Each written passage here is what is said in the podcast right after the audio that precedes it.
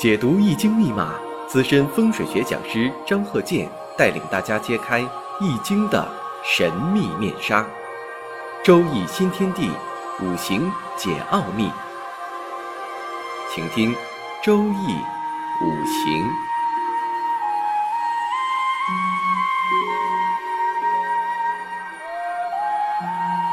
上山微电台荣誉出品。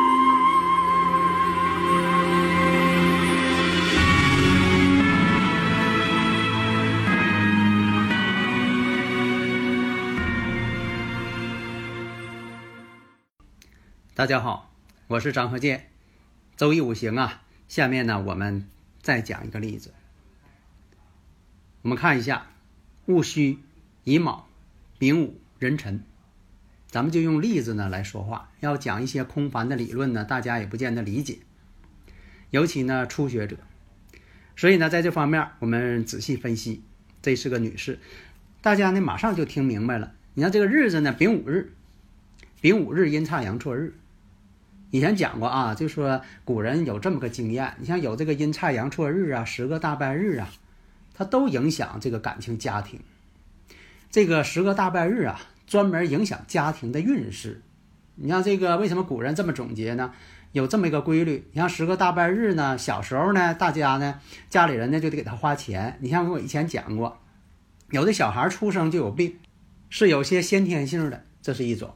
另一个呢，小时候呢，家长这个愿望太高了，这个不能赖孩子，啊，给孩子这个花钱，各种补课班，啊，这个钱可能花了这个呃几万几十万去了，就希望这个望子成龙，望女成凤。另一种什么呢？他就爱花钱，这孩子特别爱花钱，想方设法花钱，就是在看。大人玩手机，他也玩，然后呢，把密码都记住了，而且他还会猜密码。呃，几下呢，就把这个他父母啊这些呃银行卡呀，还有这个各种支付啊，把钱全给花出去了。干什么呢？玩游戏、买装备。在以前这个事儿不很多吗？所以呢，这个这个十个大半日啊，这个情况呢也是多种多样。但是表现形式也是多种多样，他不会就是说一种。那等到他大了呢？哎，自己呃结婚了，他也爱花钱。还有一种呢，其实愿望还挺高的，自己呢要创业，开大公司，要开全世界的大公司。结果呢，呃，这个好多钱投进去了，什么都没看着，还赔了不少。啊，这也是跟十个大拜日有一定关系，有一定关系啊，不全是。咱说这个普遍性有一定关系。那么这个阴差阳错日呢，容易对感情不好。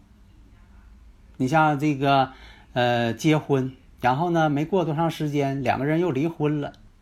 所以我们看这个啊，就是戊戌呀、乙卯、丙午、壬辰。那丙午日就是阴差阳错日。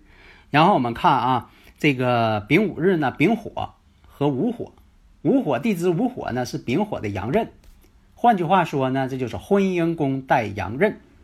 然后呢，时上呢透出来的偏官七煞，年上呢又有一个食神，年月卯戌又相合，卯戌又合火，这火更旺了。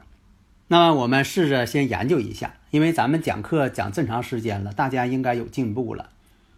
呃，这个很多人呢，这个听我课之后呢，呃，现在呢，他自己都能够分析了，很厉害，能给别人分析了，很厉害。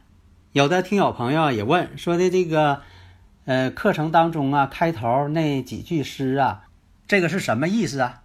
河洛真宗上古意，人生旅途透乾坤，神天测而精积月，周易五行力求真。问呢，这个惊积月是哪三个字儿？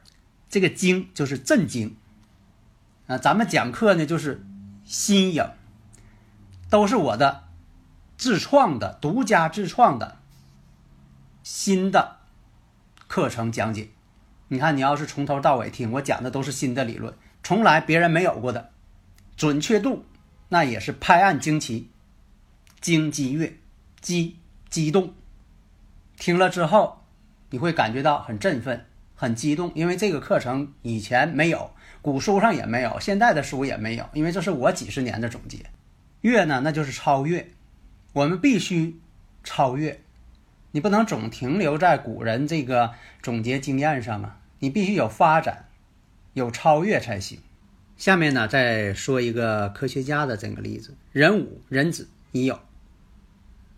那么呢，这位科学家呢，就是路易巴斯德，是研究细菌的。那么呢，从这方面来讲呢，我们看一下，他就是印星很旺，印星比较多，印星多呢也爱研究学问，而且还认真。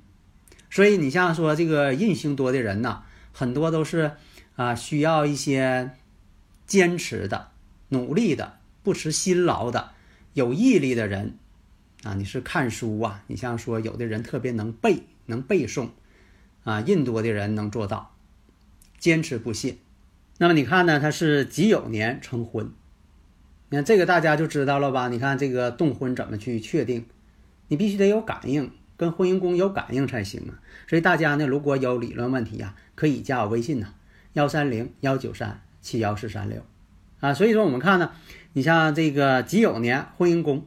所以这婚姻宫一感应啊，这就是动婚之年。呃，不要认为说的这个好像是个男人，这个财星到了就结婚，或者是喜用到了就结婚，这个不对啊。这种判断方法基本上不正确，不能说全不正确，基本上不符合理论。其实有的时候吧，我们必须的得创新啊。你像我这个呃小时候吧，这个能有呃。四五十年了，其实那个时候我这个岁数不大。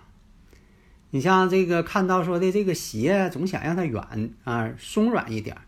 那我就跟大人说了，你说这个鞋呢，咱们弄给它打气儿的气垫儿啊，垫儿给它打气儿的。那大人说了，你发明这个不对呀，那谁踩俩气球能站稳当吗？那轻而易举就给否定了。到现在来看，你说有一些这个所谓的这个运动鞋，整个气垫儿。这家卖的还挺贵，所以就考虑啊，你说这个呢也不算什么大发明啊，啊，怎么就说的让这个外国商品占领市场呢？咱要是说这个芯片、纳米技术，咱得慢慢赶，啊，慢慢去研究。你说航空发动机，咱慢慢研究，这个倒行啊。那你说这些有些服装啊，啊，这个等等这方面，你说人家是怎么创的品牌呢？都是国外品牌，所以让我很不服气的。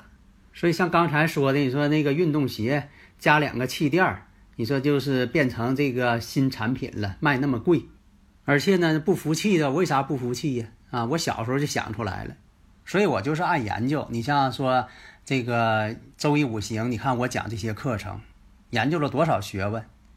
大家如果说的这个经常听我课，你就知道方方面面都进行研究，而且都有心得。下面呢，我们就分析一下刚才说的这个例子：戊戌、乙卯、丙午、壬辰。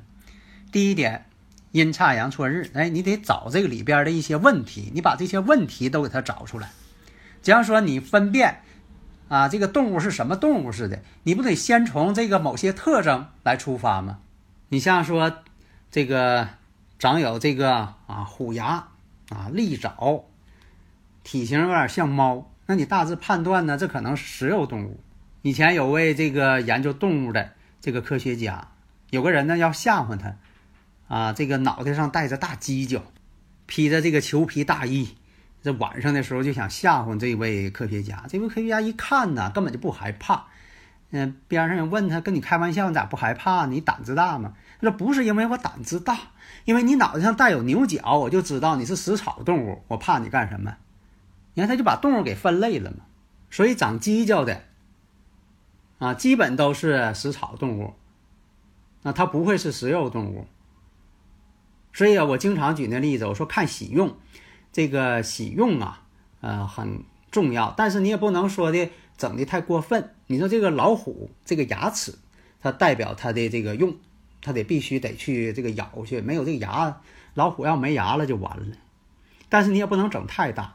你说这老虎呢，长一对象牙，那你说这老虎它就就挨饿去呗，它啥也抓不着了。那带俩象牙还挺笨的。所以说这方面来讲，你必须得适中，古人讲究中庸之道嘛，所以这个喜用呢，也不是越多越好。你看我讲这些呢，都是短平快。为什么老提倡这个短平快分析呢？你第一眼一看丙午日，你就心里边就有数了。这个在婚姻上啊，或者是夫妻感情上啊，呃，这个之间呢会出现问题了。那好，我们继续分析。那在这个大运当中，十九岁走这个癸丑大运，癸丑大运呢，我们一看，属于官星出现在大运当中出现官星了，这也是在提示你，在这部大运当中可能动婚结婚。然后你再找其中这里边的流年都有哪个流年？你这一找一看，有个癸亥年，这个癸亥年呢，正好也是官星到位，它以癸水为官星，官星到位了。证明什么呢？谈恋爱，在这一年当中呢是谈恋爱。其实啊，这个谈恋爱呀，它也是动婚的一种表现，但是呢，不是实质这种结婚。因为大自然呢，这个不管是啊生物也好啊，是人类也好，它都有一个动婚和不动婚、动情和不动情这个周期性。那么我们再往下看，甲子年。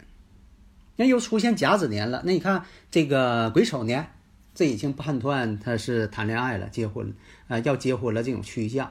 随后你再往下看甲子年，甲子年好动了婚姻宫了，啊，有子午相冲了，这种相冲相刑相合，都是一种感情萌动的这个表现。有的时候，人是否想成家，是否想结婚，跟他这个主观意识追求有一定关系。比如说，他想结婚，他需要感情，那他可能就是奔着结婚这方面去努力。假如这个时候他觉得结婚是个啊很大的一个负担，恋爱呢耽误时间，又不想恋爱，那他就不想结婚。那么就判断甲子年结婚。但是有一点，甲子年这种情况结婚的话。对他往后的这个婚姻发展呢，埋下了一个伏笔，埋下了一个隐患。为什么呢？这子午相冲啊，冲他阳刃。当年呢，这个结婚呢，肯定也不顺利，也是感情上分分合合的。最后呢，考虑大局，还是呢结婚。那刚才也说了，那这癸亥年，那怎么就能判断出来官星到位？那就是谈恋爱嘛，因为这官星呢。代表男朋友出现了，况且呢，我们再看年上是戊土啊，戊土跟年呢，跟这个流年癸亥呢有戊癸相合呀，戊癸相合也是要这个谈恋爱动感情啊，这么一个引动的本身一个条件嘛。但是有一点呢，这个呃子卯又相刑，子午又相冲，冲其阳刃，所以那一年你还可以判断两个人呢在结正式结婚之前也是矛盾挺多的。分分合合的，也不顺利的，经常吵架的。但是呢，觉得吧，这段感情啊来之不易。后来呢，也就双方呢，都作为一种退让，也就考虑呢，哎，有时候小事儿啊，得看主流嘛。那么呢，两个人呢，就是还往一起处，最后呢，啊，走到婚姻殿堂。但是这种相冲呢，是一种隐患。那好，我们继续往下看，到了这个壬子大运。那壬子大运，大家经常听我课的，一看这个大运都跟子午相冲了，这十年都在冲啊，这可不太好吧？是的，不太好。阳刃怕冲，阳刃被冲，十有九凶。